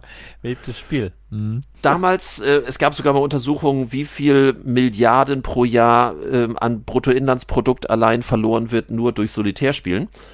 Weil das oft nicht blockiert ist bei den Systemen, immer die Karten hin und her zu schieben. Und dann haben die testweise das erweitert, das System, und plötzlich war die Gegenwehr bei Linux gar nicht mehr so groß. Plötzlich mhm. war das auch ganz okay, weil man eben halt so die gewohnten Spiele da auch drauf hatte. Und man hat dann ja in München tatsächlich auch eine Weile auf Linux umgestellt. Jetzt nicht wegen Solitär, aber es war tatsächlich so der Running Gag, dass ähm, aufgrund dieser Freizeitmöglichkeiten die Windows halt mehr bot als ja. Linux. Ja. Und äh, nachdem man die nachgerüstet hatte, ging es plötzlich. Ich habe jetzt aber gehört, dass vor einigen Jahren die wieder zurückgewechselt sind aus irgendwelchen Gründen. Ich glaube, dass natürlich auch so solche Konzerne wie Microsoft gesteigert gesteigertes Interesse daran haben, die verhandeln dann ja direkt, ja. ein gesteigertes Interesse daran haben, dass gerade solche öffentlichen Verwaltungen auch auf Windows-Basis laufen und äh, jetzt mit Windows, ich weiß nicht, ob die schon 10 haben. Es ist ja oft, dass die öffentlichen Verwaltungen irgendwie meistens ein bis zwei Versionen hinterherhinken. Ja. Es gab oder gibt ja, glaube ich, sogar noch Geldautomaten, die auf XP laufen. Oh ja. Die hat man ja extra noch. Ja, ja, die Geldautomaten laufen noch? auf Windows und okay. äh, oft auf XP und für die hat man extra noch Service, noch Spezialservicezeiten erweitert. Für die Behörden ja sowieso länger und dann für die Geldautomaten bis heute noch. Hm. Hm. Ja, also, ne, wenn du einen USB-Stick an der richtigen Stelle. Ich wollte gerade sagen, ich, ja. Grad, ich denke gerade darüber nach, dass es für Windows XP ja keiner, keinerlei Service-Updates mehr gibt, nichts mehr. Und dann so ein Geldinstitut. Ja. Was dann, genau. also ohne Updates irgendwie durch die Gegend, gut, ich weiß damals, als äh, Airbus hat auf XP umgestellt, als Windows 7 kam. Irgendwie kurz mhm. danach, zwei Jahre danach oder so, da war Windows 7 schon auf dem Markt. Da sind die erst auf XP umgestiegen. Mhm, genau. Äh, sind umgestiegen auf XP, weil Microsoft denen dann ein so gutes Angebot gemacht hat, dass sie die Lizenz irgendwie für ein Apple und ein Ei gekriegt haben. Irgendwie noch ein Jahr Support hat oder zwei. Ja, wie gesagt, ich, äh, aber, aber da, eine Sache, aber bei der Bank, die dann mein Geld verwalten soll oder verwaltet, und dann irgendwie ein altes Betriebssystem, was nicht mehr sicher ist. Naja, kann man so machen. Gut, wobei wir uns wahrscheinlich auch nicht vorstellen können, wir haben selber irgendwie nur ein paar Rechner, die wir Klar, selber im Betrieb haben. natürlich. Wenn du das mal mehrere tausend hast, das sind Investitionen, die sind bestialisch. Ja, das war ja auch bei Airbus damals der Grund, warum sie auf XP erst umgestiegen sind. Als XP quasi ja kein, also nicht mehr das gängige Betriebssystem war auf dem Gerät, ne? Wo, wobei XP wurde ja, wenn wir fair sind, also XP wurde ja erst ab dem Service Pack 2 auch gut. Ja, das stimmt das stimmt. Weil vorher wurde nicht mal USB richtig unterstützt. Äh, nee, das stimmt auch. Gott sei Dank, alles lange her, ist ja auch schon mit Sicherheit zehn Jahre zurück, eine XP. Oh, mit Sicherheit Windows 8 war irgendwie 2012. Oh. Ja, kommt ungefähr hin, mit zehn Jahren. Ja. Ähm, naja. du, hat, du hattest ähm, mal so eingeworfen, so als Thema, dass du irgendwas zum Thema Fahrtenbücher ja. erzählen wolltest. Nee, ja, ich habe darüber nachgedacht. Ich stellte mir halt so die Frage, macht das Sinn? Und äh, macht ein Fahrtenbuch Sinn? Ja, also man gibt ja auch andere Möglichkeiten, ne? In Form einer 1%-Regelung. Wie machst du das? Äh, wenn der Steuerprüfer nicht zuhört. du musst ihm ja nicht sagen, dass wir einen Podcast Ey, haben. Das stimmt, ist ja nirgendwo auf der Rechnung. Ähm, also ich führe ein digitales Fahrtenbuch ähm, das ist doch, das ist doch erstmal gut. Die sind ja inzwischen auch so, dass sie ähm, wohl jeder Prüfung auch standhalten. Ja, also Wimka ist da irgendwie anerkannt von den Finanzämtern. Das ist doch alles ganz schick. Ähm, vielleicht für die, die das nicht kennen, du hast in dem Multifunktionsport von deinem Auto so einen Stecker ja, drin. Genau, ich habe so, genau, ich habe so einen Stecker drin in diesem äh, OB, OBD, OBC? Ah, OBD. OBDC, glaube ich. Äh, irgendwie so, genau. In dem, in dem. Wie auch immer. Alle, alle also, Kfz-Techniker ja, ja, also, lachen sich jetzt wahrscheinlich tot, wahrscheinlich, aber äh, ja. Auf jeden Fall in dem, in der, in dem Steckplatz ähm, habe ich äh, genau so ein, so ein tolles Gerät, äh, das die Fahrt quasi aufzeichnet, Beginn und Ende mit Ort und äh, ja, allem Schnick und Schnack. Alles, was man so quasi benötigt. Und, ähm, und wie wird, wie machst du genau eine Fahrt? Da ist ein Stecker drin, so, äh, wie, wie jeder kennt, also jeder unserer Hörer kennt ein Fahrtenbuch, das berühmte Buch. Ja, ja, das berühmte und jeden Buch, Scheiß so Anfangskilometer, Endkilometer, genau. Zweck der Fahrt. Regelmäßig den Kugelschreiber wechseln, damit es nicht so aussieht, als wenn man und überhaupt, genau. Ja, genau, genau, so. Alles das, was wir hassen. So, und, und wie, Genau. wie buchst du mit, mit diesem Wimka, wie buchst du jetzt eine Fahrt? Wie, wie machst Also du das? das Auto, äh, beziehungsweise der Stecker hat eine SIM-Karte und übergibt das in eine Datenbank von Wimcar und meine App ist dann wiederum mit der Datenbank verbunden und in der App kann ich dann äh, bekannt geben, ob das eine Geschäftsfahrt, eine Fahrt zum Arbeitsplatz oder eine private Fahrt war. Alles natürlich schon, wie gesagt, mit, mit äh, durch GPS und so ähm, wird das alles ausgelesen und auch direkt übermittelt in die App. Du musst es quasi nur noch pflegen. Und das ist eigentlich genau, also ich habe ja immer gedacht, das ist eigentlich ganz praktisch. Dann sitzt du abends auf deinem Sofa, machst die App auf und flickst da eben kurz ein, wo du warst. Also Mhm. ähnlich wie mit dem Ding, mit dem Papierding, wo man ja einfach im Auto sitzt und der einfach direkt nach der Fahrt einträgt. Macht aber kein Mensch, ja? Also weder die Papierform noch die, die digitale Form verleitet mich dazu, das regelmäßig und ordentlich zu machen, obwohl ich bei dem digitalen acht Tage Zeit habe oder sieben Tage. Ich kann innerhalb einer Woche diese Zeiten eintragen. Ach, du hast auch noch ein Limit. Ja, ich habe ein Limit. Und nach, Ach du sieben, Scheiße. nach sieben Tagen ist das Limit abgelaufen. Oh, das wäre ja gar nichts für mich. Das müssen sie machen, ähm, genau aus dem gleichen Grund, dass natürlich äh, sonst die Fahrten eventuell auch manipuliert werden könnten oder die, die, die Ergebnisse. Wegen der Akzeptanz gegenüber der Steuer, ja. Genau, wegen der Akzeptanz, genau. Und äh, ja, wie gesagt, also ob ich das Papierding nun habe oder das Digitale, ich habe gesagt, das Digitale wäre der Burner und das würde dich jetzt irgendwie voll nach vorne bringen in der Genauigkeit und Ordnung. Äh, nein. also ich äh, werde wieder zurück zu meinem 1% gehen, das immer ein bisschen ärgerlich ist, weil das ja immer nach Bruttolistenpreis geht. Und ich hatte neulich gerade, ich weiß gar nicht, mit irgendwem das Thema, dass der Bruttolistenpreis heutzutage ja noch seltenst ja auch so stattfindet. Selbst wenn ich das Auto neu gekauft habe, bei Ich- du- null Kilometern. Also wenn, wenn du wenn du ein Auto für, zur Bruttoliste kaufst, Ja. dann solltest du die Selbstständigkeit aufgeben, weil Verhandlung ist nicht deins. Nee, das, da, davon mal ganz ab, aber die haben meist eine Tageszulassung oder irgendwas anderes. Ne? Ja, auch der, das, genau. Der Preis ist dann, sagen wir mal, ich sag jetzt mal irgendwas, das Auto kostet 60.000, nach Bruttolistenpreis, so hat eine Tageszulassung, kostet noch 40.000. So, da ist schon mal 20.000 Euro Differenz, also sprich bei 1%, können wir uns ja alle ausrechnen. Pff, ja, also es ist eigentlich ist das eine wie das andere total bekloppt. Ähm, ich weiß, äh, mein Steuerberater hat vor, ach, ich weiß gar nicht, vor fünf, sechs Jahren war das mal Thema. Da sagte er, ja, dass äh, man in der Bundesregierung darüber nachdenkt, ähm, den Kaufpreis mit 1% anzusetzen. Also dass man quasi vom Brutto- Bruttolistenpreis Mhm. weggeht und dahin geht, dass man sagt, was hat das Auto gekostet bei der Anschaffung, okay, davon 1%.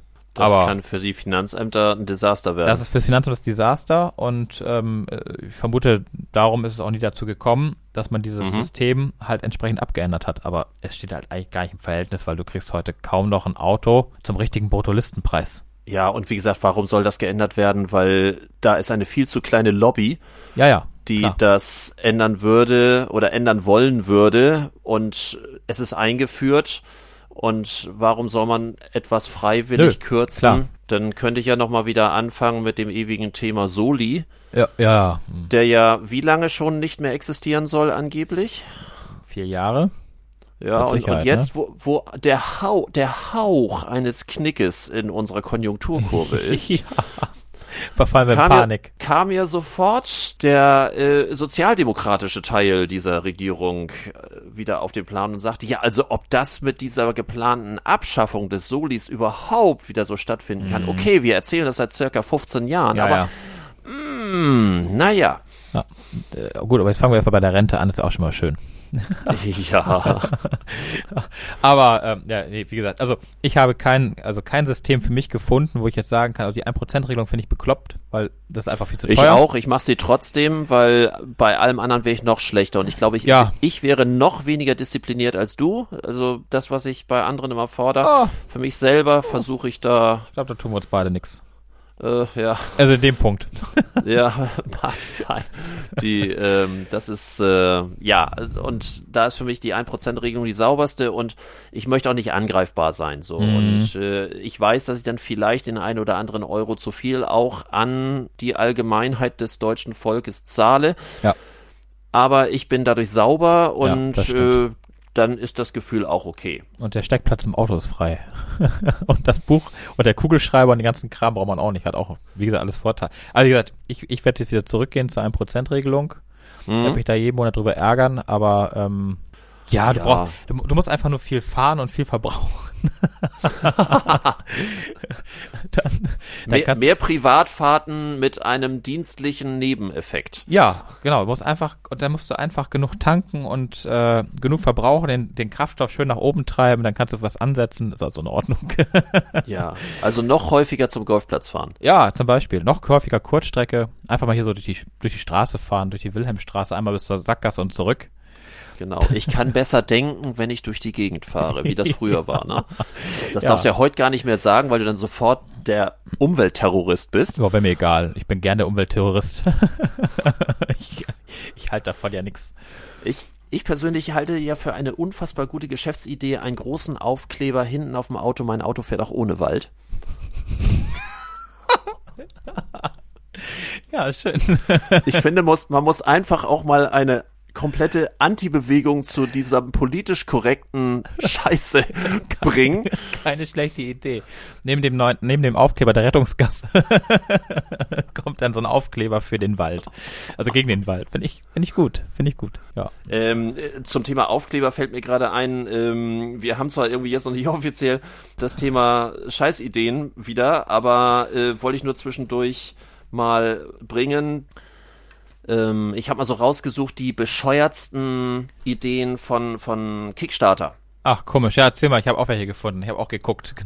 Nach dem gleichen Ja. Thema. Da hat jemand eine Geschäftsidee gehabt, der wollte Geld sammeln für Autoaufkleber, Mhm. die nichts anderes sagen als äh, Jesus loves Bitcoins. Aha. Ja, die Pause war gerechtfertigt. Also die, das war seine Geschäftsidee und ähm, meinte, damit nun viel Geld sammeln zu können, weil dieser Autoaufkleber natürlich sozusagen die neue, die neue Aussage des Lebens ist. Jesus loves Bitcoins und er hat sich gewundert, warum nicht genug Investoren auf diesen Zug aufgesprungen sind. Zumal so ein Aufkleber ja auch extrem teuer an der Produktion ist heutzutage. Absolut, absolut. Da könnte also man durchaus, also für jeden einigermaßen Medieninteressierten eine Investition in die Zukunft. Das ist unfassbar aufwendig, so ein Aufkleber. Zumal dieser, dieser Inhalt, der erschließt mich, also er erschließt mir nicht, also ich weiß nicht, wofür man das Ding, also was das bringen soll. Du, ich, ich suche auch noch nach dem Grund, aber ich muss ihn ja nicht kennen. Nö. Fakt ist nur, ich finde es eine, es passt so wunderbar zu unserer Rubrik die größten Scheißideen. Gab es da mal jemanden, der dann auch tatsächlich was dafür gegeben hat? Weißt du das? Ist das irgendwie Ähm, gestern ja, aus hervor? Kann ich, dir kann ich dir sagen, warte mal eben. Ähm, ich habe das, wie gesagt, ich, ja, ich bin voll vorbereitet. Äh, insgesamt, er wollte 15.000 Dollar haben. Mhm. Das wäre das Ziel gewesen und er hat am 15.000 Schluss Dollar. bekommen 110 Dollar. Also es muss Investoren ge gegeben haben, die tatsächlich zumindest irgendwie ist auf 110 Dollar gekommen. Also muss ich gerade mal gucken. Also 110 Dollar, da kriegt man Ja? bei Flyer Alarm doch mit Sicherheit schon Aufkleber für, oder? äh, jede Menge. Also die haben mit Sicherheit irgendwas im Angebot. Äh, finde das jetzt gerade die Stelle nicht. Aber die haben doch garantiert Aufkleber. Aufkleber hier. Können wir gleich mal nachgucken. Vielleicht gibt's was ja da drüben bei denen nicht. Dann so- soll er doch hier produzieren. Ich mit- glaube, ich glaube, Online-Druckereien gibt es überall. Wahrscheinlich.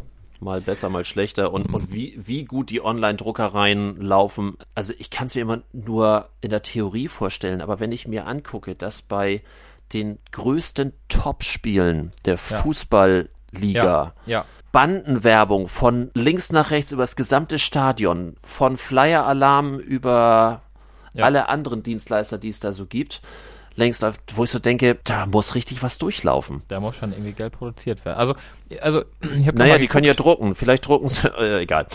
Die, ja, wer weiß. ja, weil, weil ich immer so äh, darüber nachdenke, klar, Online-Druckereien auf der einen Seite geliebt, auf der anderen Seite verpönt. Ich glaube, wenn jeder Medienschaffende ehrlich ist, es wird relativ viel inzwischen über Online-Druckereien Ja, gemacht. ja. Ähm, das andere ist eher, also die regionalen Druckereien sind für mich immer noch ganz klar im Vordergrund, wenn es um Schnelligkeit Ja. geht. Ja. wenn ich was ganz schnell brauche und ich habe auch heute wieder ein Ding, das heißt, äh, hier gleich nach dem Podcast habe ich noch eine Sache, das muss heute auch noch wieder fertig werden und dafür, das ist, glaube ich, die neue Stärke der Vorortdruckereien. Mhm. Basic Teile von jetzt auf gleich. Ja. Ich habe heute Abend Messe, ich brauche heute das und das, weil es viele Leute gibt, die einfach in der Planung so eng sind Mhm. oder eben halt in der Abstimmung so eng, wie machen wir das jetzt? Und dann machen wir das eben für abends fertig. Ich glaube, das ist auch die, und so können auch beide gut nebeneinander leben, glaube ich.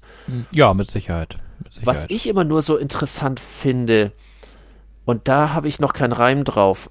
Für uns ist es ja sehr, sehr leicht, die Daten entsprechend so vorzubereiten, wobei wir uns da ja auch schon mal drüber un unterhalten haben, dass du es auch hast, die richtigen Spezifikationen äh, zu zurecht zu basteln, dass du das richtige Farbprofil mit dem richtigen Beschnitt in der richtigen in der richtigen Formatgröße und so weiter und so fort. Das ist ja schon eine Wissenschaft für sich ja. Bis hin zur Farbkonvertierung, Ja. mit, mit welcher, mit welchem Algorithmus man die Farbe konvertiert, damit das Lila auch das Lila bleibt und nicht zum Blassblau wird. Mhm. Ja, es ist schwierig. Ähm, ich habe auch eine Menge Lehrgeld zahlen müssen äh, dafür, dass ich das auch nur nebenbei mache. Ja. Aber ich mag es, ich find's toll. Aber wenn ich mir angucke, wie streng diese Online-Druckereien sind, Mhm. Die ja sofort alles gnadenlos rausschmeißen, wo entweder der Beschnitt nicht stimmt, das Farbprofil Ja. nicht stimmt, Ja. irgendwas nicht angelegt ist, irgendeine Schrift nicht drin ist oder eine Schrift nicht die richtige Lizenz hat. Du kriegst nur Fehlermeldung, Ja. sieh zu, dass du es neu machst. Wo ich so Ja. denke, wo, wo machen die ihren Umsatz? Also klar, jede Menge Freelancer und kleine Oh, Agenturen und sonst ja, irgendwie auch größere, äh, machen auch größere Agenturen nur noch online? Also ich kann mir das nicht vorstellen. Ich weiß es nicht. Also die Also äh, würde ein Jung von Matt zu Flyer Alarm einen Druckauftrag geben? Nee, glaube ich nicht. Also kein, also nee. Also ich glaube dass tatsächlich eher, dass die Leute, die dann ihren Film, Vielleicht trauen wir denen einfach mehr zu, als es ist. Vielleicht ist das Ja. deren Haus- und Hofdruckerei. Man Äh, weiß es ja nicht. Wir, wir können ja mal anrufen, mal nachfragen, mit wem drucken sie? Flyer Alarm, Vistaprint oder Wir machen Druck. wir machen Druck, ja, genau. Ja, Möglichkeiten gibt's. Aber ich glaube, äh, dass die, die bei Flyer Alarm drucken lassen und dennoch ihren Freelancer beschäftigt haben, also keine große Agentur, die Mhm. haben gar kein anderes Budget, als sich mit dem kleinen Freelancer und dem äh, Flyer Alarm Ergebnis, ja, also sich damit zufrieden geben müssen. Weil gar, Mhm. nicht mehr, m- gar nicht mehr gehen würde. Wobei ich oft mal festgestellt habe, wir haben ja mal, ach, vor zehn Jahren, ja, meine damalige Lebensgefährtin Also mal ein, ewig her. ja, ewig, ja, äh, ewig, ewig her. Äh, Da haben wir mal ein Magazin gemacht für, einen- für einen Kunden eine ganze Zeit ähm, und äh, der hat lokal gedruckt. Und der lokale Druck, der war jetzt nicht so wirklich viel teurer als der Druck, den Flyer Alarm ähm, da preislich Mhm. hätte ausspucken wollen. Und das Ergebnis war schlussendlich, also zumindest so hundertprozentig, dass ich damit eigentlich ganz gut gefahren bin. Und man konnte da mal eben hinfahren, sich den Probedruck angucken und äh, wieder wegfahren und alles war gut. So eine ähnliche Erfahrung hatten wir auch. Wir hatten ja, oder, oder äh, Gunda hatte ja mal auch ein Magazin, ähm, so ein Familienmagazin und das war auch ähnlich. Ja. Da haben wir auch die ersten. Aufla ersten Auflagen über Online-Druckerei, auch verschiedene ausprobiert, dabei liegen geblieben, was total spannend ist, weil ja das dann, äh, weil das auch eine größere Auflage waren, waren mehrere tausend äh, Auflage und das wird dann ja trotzdem in diesen hübschen kleinen Paketen per UPS verschickt. Ja. Und dann kam der klassische UPS-Wagen und wie wir wissen, Papier ist schwer. Mhm. Und die haben dann, ich weiß nicht, wie viel einzelne Pakete, ich glaube, das waren über 40 von diesen Paketen, diesen schweren Paketen. Äh, und da der UPS-Wagen dann zu schwer war, hatte er 30 Pakete drin, kam bei uns an, an die Rampe, hat das abgeladen, Paket für Paket, ist dann wieder losgefahren zu seiner, ähm, zu seinem Lager und hat die letzten 13 geholt und ist dann irgendwie zwei Stunden später nochmal wiedergekommen und hat die nochmal abgeladen Okay. weil die Online-Druckereien mit diesen Auflagen gar nicht klarkommen. Das ist für Ja. die dann normal, dass sie das in einzelne Pakete verpacken und dann entweder per DHL oder UPS verschicken. Ja. Sehr, sehr strange.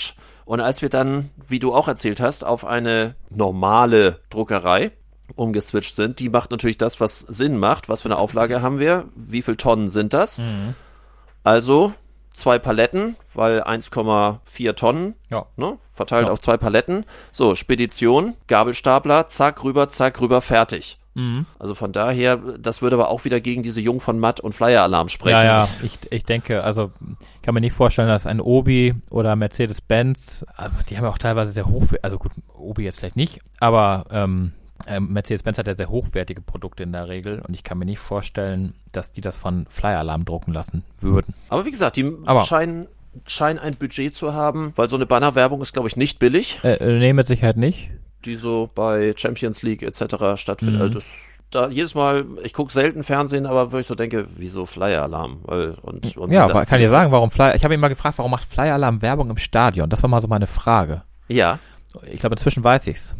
na, Weil Oma, Opa und wie sie alle heißen, ihre ganzen äh, Einladungskarten, ihre ganzen äh, Massendinge, die sie Ja. sonst durch den PC ziehen müssen, ein bisschen hochwertiger sich vom Flyer-Alarm drucken lassen. Also ich habe auch schon diverse äh, Hochzeitskarten und Geburtstagskarten, ähm, also Einladungskarten äh, bekommen, wo ich weiß, dass die bei Flyer-Alarm gedruckt wurden. aber wie machen die die? Äh, die haben doch weder einen Illustrator noch irgendetwas ähnliches. Also, äh, was so, es gibt früher- doch jetzt hier inzwischen diesen Produktkonfigurator, da kannst du doch alles online dir gestalten. Ach so, ja, stimmt. Aber ansonsten, früher gab es ja mit einem Computer immer noch mal so ein Programm mit wie, wie Coral Draw. Ja, stimmt. Mit jedem neuen PC gab es eine, keine Ahnung, eine Vorversion von Coral Draw kostenlos dazu. Da warst du zumindest in der Lage, irgendeine maschinenlesbare PDF zu erstellen. Über Farbprofile reden wir bis, bitte jetzt noch gar nicht, aber Nee. einfach erstmal eine maschinenlesbare PDF.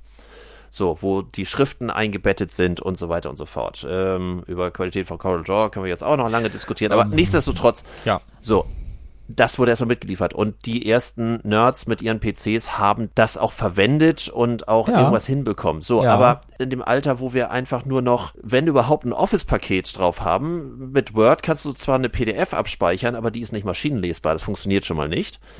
Und äh, das nächste Problem ist, wenn du irgendwie überhaupt noch einen Laptop hast, weil die meisten Haushalte heutzutage, die haben gar keine normalen Computer mehr. Es ist unfassbar un äh, rückläufig, was, was die normale PC-Ausstattung angeht. Früher hatte, ich sag schon früher, vor ein paar Jahren, hat, hat, hatte, jeder, hatte jeder Haushalt natürlich irgendwo PC, dann später Laptop oder sonst irgendwie in der Ecke stehen. Das brauchst du heute nicht mehr. Du hast dein Smartphone, du hast ganz oft noch ein Tablet für die größeren Sachen. Vom Fernseher, dann kannst du E-Mails ein bisschen besser lesen, je nachdem, wie deine Augen da sind oder nicht Mhm. sind. Die kriegen natürlich immer dann ein Problem, wenn sie zum Beispiel mal eine Bewerbung schreiben müssen oder Ja. sonst irgendwie, weil das ist auf dem Tablet kaum möglich, also zumindest nicht so, nicht so, wie man das eigentlich gewohnt ist. Aber die eigentliche Computerdichte, die ist doch komplett rückläufig. Ja, das stimmt. Wobei, aber du hast es ja quasi gerade eben schon gesagt, der Nerd, der mit Coral Draw sich da irgendwie zurechtgefriemelt hat, Hm? den gibt's natürlich heute auch. Und äh, das war das, ich weiß gar nicht, letzte, vorletzte Sendung war das ja auch schon mal so das Thema mit dem Nachbarn.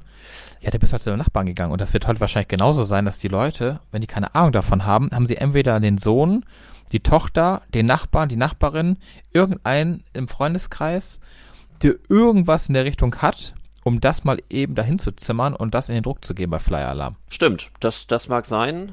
Also aber die, dass das die, äh, das wundert mich so, dass das so die Masse wird, so dass man sich einfach solche Werbebudgets erlauben kann. Naja, dazu wird es wahrscheinlich auch ganz normal die Kleinunternehmer geben, wie vorhin schon gesagt, die sehen, dass kein großes Budget haben oder einfach de der Meinung sind, dass die Online-Druckerei den günstiger kommt, was ja teilweise auch tatsächlich so ist. Es gibt ja durchaus Produkte, auch bei Flyer Alarm, ey, da brauche ich hier keine Druckerei, bräuchte ich hier keine Druckerei fragen, ob sie mir das gleiche Produkt druckt für den Kurs.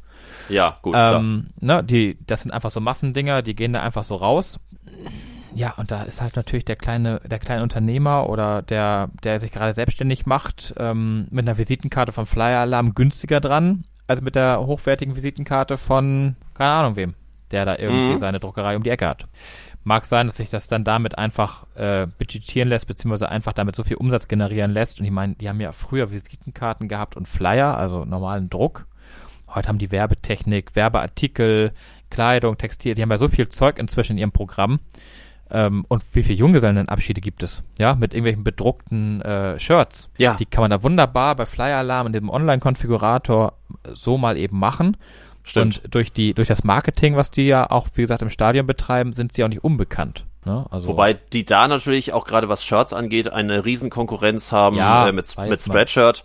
Äh, das ist natürlich ein, äh, das sind quasi die, das sind die Big Player, ähm, weil die natürlich eins sehr geschickt gemacht haben, die jedem kleinen Sportverein anbieten über ein einbaubares Shop-System äh, auf die eigene Vereinswebseite ihre eigenen Produkte da einzustellen, wo denn, wo du denn nur die Hoodies und die T-Shirts mit Ja, dem klar. Vereinslogo bekommst. Das, also, keiner macht's besser als Spreadshirt. Da wirklich, da ziehe ich meinen inneren Hut vor denen. Das ist schon, schon ziemlich geschickt. Wo ich gerade so ein bisschen erschreckt drauf gucke, weißt du, dass wir schon wieder weit über eine Stunde. Ja, ich gucke die ganze Zeit schon auf die Uhr und denke mir so, ach, na, lass mal laufen, mal gucken, was er noch zu erzählen hat. Komm, ein, ein will ich auch noch zum Schluss, äh, weil ich äh, blätter hier immer mal in die beschissensten Kickstarter-Projekte. Ja, erzähl mal einen. Und, und ein, ein will ich noch raushauen. Da wollte jemand äh, eine iPhone-Halterung, äh, eine neuartige iPhone-Halterung rausbringen und hat äh, zwei Jahre geforscht. Er wollte 23.500 Dollar haben für etwas völlig Neuartiges und nach zwei Jahren Forschung und Entwicklung hat er einen radikalen Entwurf vorgelegt, nämlich eine Halsschlaufe. ah, super.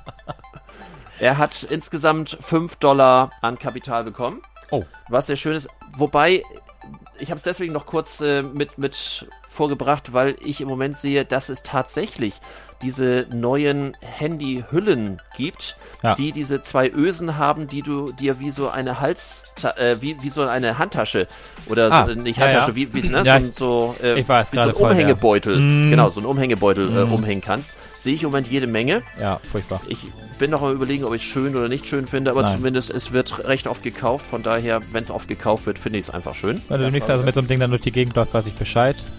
Äh, ich nicht. Ich gehöre immer noch zu der aussterbenden Rasse, die eine, eine Gürtelhalterung haben. sieht bei mir immer ein bisschen aus, als wenn ich meinen Revolver mit hätte. Ach, stimmt. Hm, ja, hm. Und von daher. Äh, hast du was eigentlich für die Spotify-Playlist? Äh. Uh, ja, ja, völlig die, kalt mal, erwischt, ne? Die habe ich, die hab ich heute richtig außer, außer Acht gelassen, glaube ich. Ähm, okay, aber, aber ich, ich habe zumindest einen Song habe ich auf die Liste gesetzt. Na? Auch relativ einfach, ähm, weil der Titel heißt Business und ist von Eminem. Wie passend okay. und das ist so das. Oh, unsere Liste ist aber auch so lang, die reicht wieder für mindestens zwei weitere Podcasts. ja, ja, die Liste wird nicht besser und nicht kürzer. Zumal wir das heute ist doch toll. Ja, alles gut. Alles also, dann würde ich sagen, für heute wieder auf dem Donnerstag, Klammer auf, eigentlich Sonntag, Klammer zu. Ja. Also von ja. daher wird weiß man sie etwas später hören. Äh, da habe ich mehr Zeit, die hochzuladen. Alles ja, gut. Ja, und ich weiß, was ich Sonntag auf dem Rückweg von Augsburg dann mir anhören kann. Richtig. Ähm, da bin ich halt dann vorbereitet. Ja. Okay. Dann wünsche ich dir viel Spaß. Ja, danke schön. Dir eine schöne Restwoche noch. Äh, danke, danke. Die ist gut durchgetaktet, aber ist irgendwas ein Luxusproblem. Aber ja. irgendwas ist ja immer. Irgendwas ist immer, genau. Das stimmt. Okay. Also dann. Tschüss an alle. Ja, tschüss. Bis zum nächsten Mal. Jo, tschüss. tschüss.